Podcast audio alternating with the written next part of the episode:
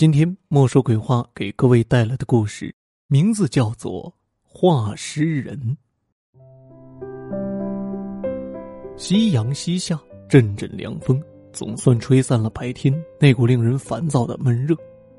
吴昊看着窗外沉闷的天空，不觉得推了推鼻梁上的眼镜，自语道：“看来晚上又要下雨了。”拿起桌上的手机看了看。已经快八点了，吴昊起身整理好办公桌上的医疗文件后，准备下班回家了。好在今天轮不到自己值班，不然又得夜来卧听风雨声了。没错，吴昊是一家市医院的内科医生，每天重复着救死扶伤的工作，但他其实还有个为死人化妆的职业。虽然吴昊年纪不算大，但在界内却算小有名气。许多人都点名要他为死者画尸，画尸画皮，画魂入骨，为死人整容化妆，不光是为了安慰生者，也是为了净化怨气。吴昊之所以在意画师一职，是因为他的祖上是前清仵作，那是古代专和死人打交道的一种职业，就相当于现代的法医。而吴昊的祖辈除了会验尸外，也会为死者画尸。给活人化妆是个性化服务，而给死人化妆却是维修服务。给活人化妆是门艺术，给死人化妆是一种手艺。只要涂上厚厚的粉底，再对原有的五官加以修补，别让人看了害怕难受就成了。如果碰到死的惨的，则需要先通过缝补、粘贴、拉皮、接骨、填充、安装假肢、安装假器官等手段。比如缺手断脚的，可以用一些石膏假肢穿在衣服里；脸部塌陷的，则用纱布织起坍塌的面容；嘴部裂开的，则用针缝好，用一种肉色贴纸覆盖，再加上层厚粉。只是这些手法都粗糙的很。毕竟死人是不会在意自己的美丑的。拿着雨伞，吴昊离开办公室，准备回家去。想着家里怀孕的老婆，吴昊不觉得加快了脚步。毕竟留一个孕妇在家，总叫人有些不放心。可就在吴昊走到医院大厅时，口袋里的手机铃声却响了起来。打电话的是本市一家殡仪馆馆长。看着来电显示，吴昊紧了紧眉头，还是接通了电话。喂，张馆长，有什么事情吗？听到吴昊的声音，手机那头传来一道略带歉意的笑声。呵呵，小吴啊，下班了吧？嗯，张馆长有什么事吗？那头的张馆长干咳一声，解释道：“小吴啊。”是这样的，刚才呢，我这儿来了一笔生意，对方家属点名要请你来，完事后给两千块钱的费用，不知你有时间来吗？本意上，吴昊是不想去的，毕竟家里的老婆更叫人挂念。但想着那笔两千块的酬劳费，吴昊犹豫了。毕竟为了生孩子，老婆已经辞去了工作，家里的生活全靠吴昊一个人。两千块虽然不多，但对一个工作没多久的穷医生来说，却是一笔不菲的报酬。左思右想之下，吴昊还是点头答应了。收起手机，吴昊走到医院门口，拦下一辆的士，便向殡仪馆赶去。张馆长这家殡仪馆离医院并不远，十分钟后，吴昊就到了。此时的天已经完全黑了。阴暗的天空不时传来几声闷雷，这一切在殡仪馆门前就不觉显得更加瘆人了。在白炽灯照亮的停尸间里，一具尸体静静躺在停尸台上。不过，令人奇怪的是，尸体的腹部高高挺起，像是一个大腹便便的发福老男人。想到这里，吴昊不觉得感到一阵恶心。看着吴昊走进停尸间，张馆长立马笑迎着走到吴昊身边，亲热的拍着吴昊的肩膀，乐道：“嘿嘿，小吴啊，你可算来了。”张馆长是个清瘦的中年人，看上去清秀萧索，一张略显病容的苍白脸色，倒是很适应殡仪馆这种地方。和张馆长边走边聊，来到停尸台旁，张馆长随手掀开了白布，道：“死者是名孕妇，今天被车撞死了，抢救无效后才送到这里的。”说到这里，张馆长惋惜的悲叹道：“哎，真是造孽呀！一尸两命，实在可惜了。”停尸台上的孕妇死相极惨，其额角都被撞缺了一块，露出了森白的颅骨，而且整张脸全是血红的擦痕，基本难以辨清相貌。最令人恶寒的是，孕妇肚子上有一道长达五公分的缝补伤口。明显是去医院时缝好的。联想着当时的车祸现场，吴浩不觉得猛打了一个寒战。吴浩是干化石这一行的，尸体可谓没少见。寻常尸体根本不会对他的心绪造成什么影响，只是这具孕妇的尸体，竟不觉得让他联想到了自己的老婆，所以这才让吴浩感到一丝惊恐。背后都惊起了一身白毛汗。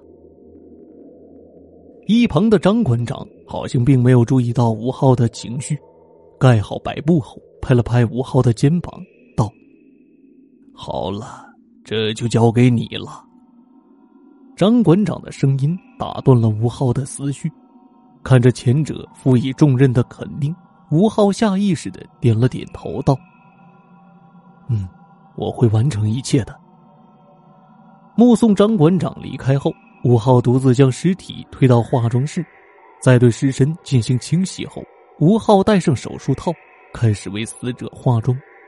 对于这名惨死的孕妇，吴浩心中满是同情，所以干活时也显得很认真，只想真正的让死者安息，平静的离开这个世界。化尸过程并不算复杂。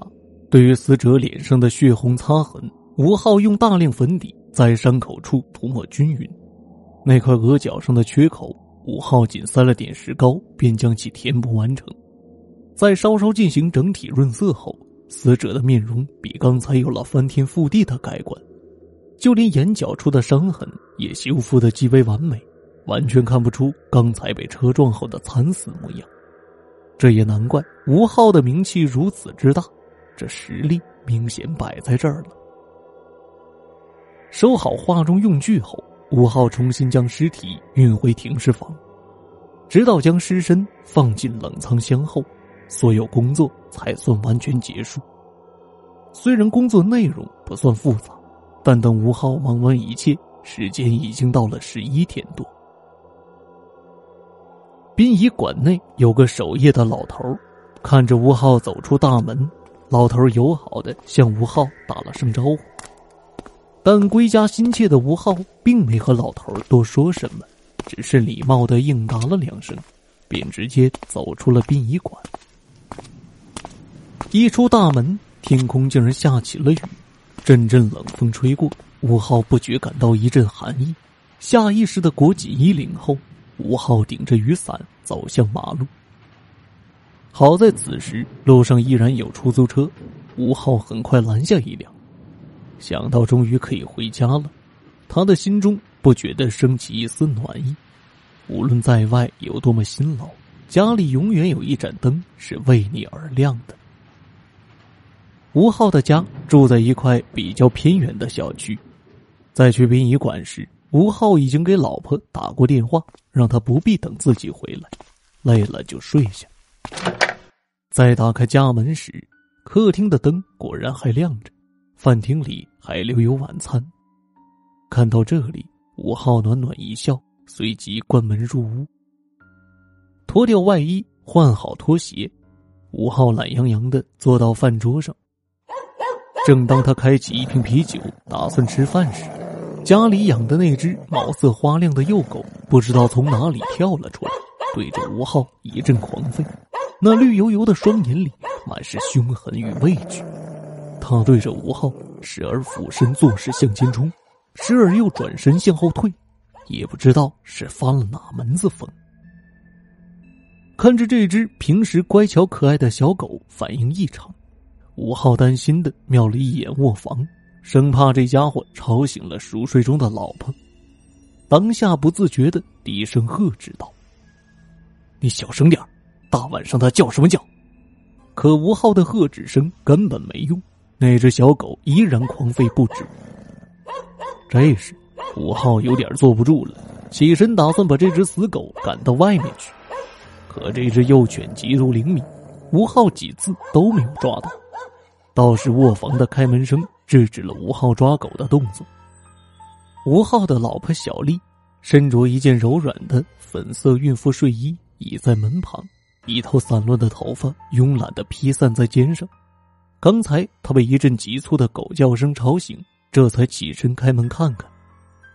当看到吴昊已经回家后，小丽甜甜一笑，道：“老公，你回来了，饭菜都为你准备好了，快吃吧。”看着站在卧房门前的小丽，吴昊总算知道狗为什么会叫了，因为刚才吴昊只身一人在饭厅。所以灯光并不怎么明亮，而卧室里没有开灯，也是一片黑暗。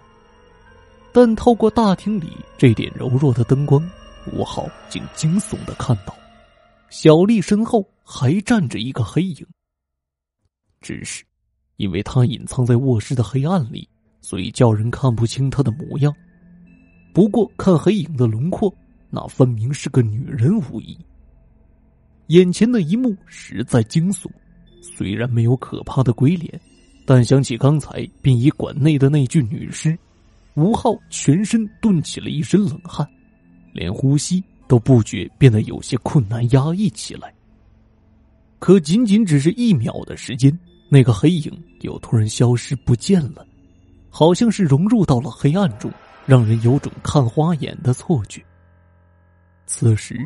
狗的吠叫声变得稍缓了一些，但它依然还会发出阵阵低吼。一双狗眼多疑的看着整个房间，好像有什么东西盯着它，让它感到极度的不安和恐慌。这只狗并不是普通的狗，这是吴昊家乡二叔前年给他送来的。因为吴昊家里是仵作出身，几代人都和尸体打交道。会碰到一些脏东西也是很正常的事。所谓久病成医，吴昊家中有许多祖传的辟邪偏方。当时吴昊的二叔送狗来的时候，就叮嘱过吴昊，但凡晚上回家听到狗叫，当晚就别回家，在外随便住一夜。但接受现代教育的吴昊并不相信这些，所以一直没拿这只狗当回事儿，直到今夜。看着吴昊脸色苍白，小丽疑惑的问道：“老公，你怎么了？脸色怎么这么苍白啊？”听到小丽的问话，吴昊这才从惊悚中回过神来，喘了几口气，吴昊连忙摇头道：“没事，可能是有点累了。”看着吴昊苍白的脸色，小丽点了点头，关心道。工作别太辛苦了，你也要注意休息。见没什么事情，小丽疲惫的打了个哈欠，转身回房道：“我先去睡觉了，老公，你吃完也早点过来休息。”看着小丽回房躺下，吴昊摘下眼镜，苦恼的揉了揉眉间。工作这两三年来，自己不是第一次碰尸体，怎么这次就招惹上了脏东西？想起刚才那个黑影，吴昊坚信自己不是看花了眼，看来是出事了。看着旁边依旧低吼的小狗，吴昊再无食欲，草草的洗过了一个澡后，吴昊赶忙来到卧房里。因为小丽已经怀孕六个月，吴昊和小丽是分床而睡的。因为今晚这事儿，吴昊特地打开客厅的灯，并开着卧房的门。看着房内微弱的光线，吴昊环视了卧房一圈，那些黑暗的墙角总会给他带来一阵寒意，好像那里有双仇恨的眼睛正看着他。在这样迷迷糊糊的警惕中，吴浩竟慢慢睡着了。半夜，吴浩被一阵诡异的惨叫声惊醒，那笑声若有若无的环绕在吴浩耳边，一瞬间让吴浩在睡梦中惊醒。在梦醒的那一刻，吴浩猛地扭头看向一旁的小丽，眼前的一幕几乎让吴浩吓得叫出了声来。在小丽的床上，一个满脸血污的散发女人正用手掐着小丽的脖子，眼中满是凶厉。而熟睡中的小丽皱紧着眉头，轻轻哼唧着，好像有点呼吸不畅。那个女人的身影很虚幻。小丽的脖子并不算被他真正掐住，但小丽脸上的痛苦表情却是真实的。这只厉鬼正在加害小丽。情急之下，五号惊恐的大喊道：“住手！”由于心中的恐惧无法压抑，五号的叫声显得特别大。声音一出，那鬼影立马消失了，反倒将熟睡中的小丽给惊醒了。看着吴昊表情扭曲的看着自己，小丽不觉得惊奇，问道：“老公，你怎么了？”眼见女鬼消失，吴昊大口喘着粗气，额头上挂满了豆大的汗水。刚才那个女人的形象明显是先前那个孕妇，看来自己真被她缠上了。可眼前来不及多想什么，此事一定不能让小丽知道。当下。吴浩赶忙解释道：“没事，我刚才做噩梦了。”哦，小丽会意的应道，然后伸手摸了摸脖子。老公，我有点口渴，你去倒水给我喝。呃，呃，好的。吴浩并没有从惊悚中适应，声音近乎颤抖的应道：“穿着拖鞋，颤巍巍的走到客厅。”回头看了一眼小丽，吴浩颤抖的拎起水瓶为小丽倒水。可就在此时，客厅的灯光突然像短路似的忽闪忽闪，周围的光线也跟着忽明忽暗。随之，屋内竟然传出了一阵令人毛骨悚然的冷笑声，笑声中还掺杂着婴儿的哇哇哭叫声。这一哭一笑的异响从四面八方传入耳中，阵阵鬼声如芒刺般扎在吴浩的后背，让他端水的手臂不自觉的颤抖。他不敢多想，赶忙转身逃回房里。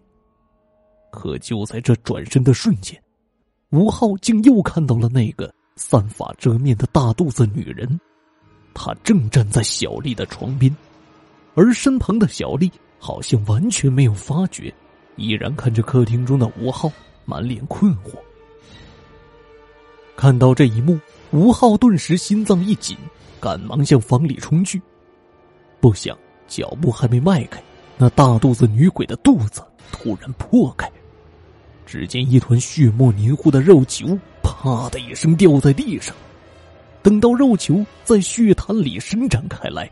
那竟然是个全身泛着微微红芒的鬼婴，他先是仰头凄厉的鬼哭几声，然后转瞬间钻进小丽的肚子里。看着这突发的一幕，吴昊根本没有时间上前阻止，小丽就突然晕倒在床，随即一团血光从她的肚子上冲天飞起。站在床边的女鬼抬头对着吴昊森然一笑。那浑浊的死鱼眼里泛着一丝诡异的奸笑，然后便虚幻的消失离去。吴昊手中的水杯瞬间落地，杯中的茶水如珍珠般洒落在地。可等到吴昊赶到床旁，无论怎么叫都无法唤醒小丽，倒是小丽的肚子正在诡异的前后蠕动着。此景倒是吓得吴昊慌忙的向后退去。没过多久，肚子停止了蠕动，一切恢复自然。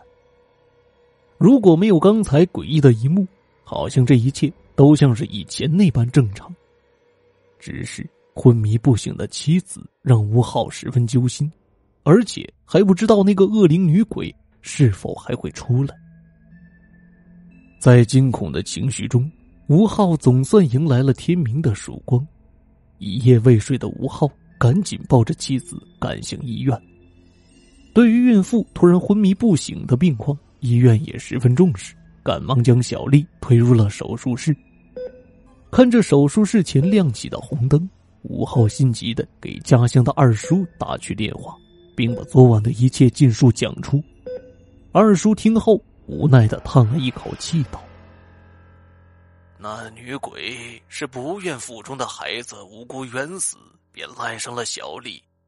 现在小丽肚子中的孩子已经是个被怨灵占据肉身的鬼胎，你一定要打掉，不然后果十分严重。在经过一番长聊后，手术室的门被推开了，里面走出了一个戴着口罩的女妇科医生。吴浩见状，急忙挂掉电话，上前问道。医生，我老婆怎么样了？女医生摘下口罩问道：“你老婆的突发性昏迷可能是休克引起的，但这却很奇怪，健康的人是不可能在睡梦中突然休克的。不过最怪异的是，你老婆腹中的胎儿很让人不解。我们的仪器明显检查不出任何生命迹象，但婴儿却能活动。我建议这类怪婴还是提前打掉为好。”如果你愿意，请即刻签字，也好尽快手术。好，我签。听完医生的话，吴浩毫不犹豫的答应。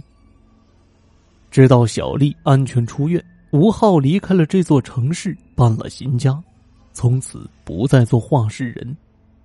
若干年后，等他抱起自己的孩子时，总会想起那段曾经的往事，想到两个无辜的婴儿。如果世上能多一份安宁，就会少去很多的悲剧。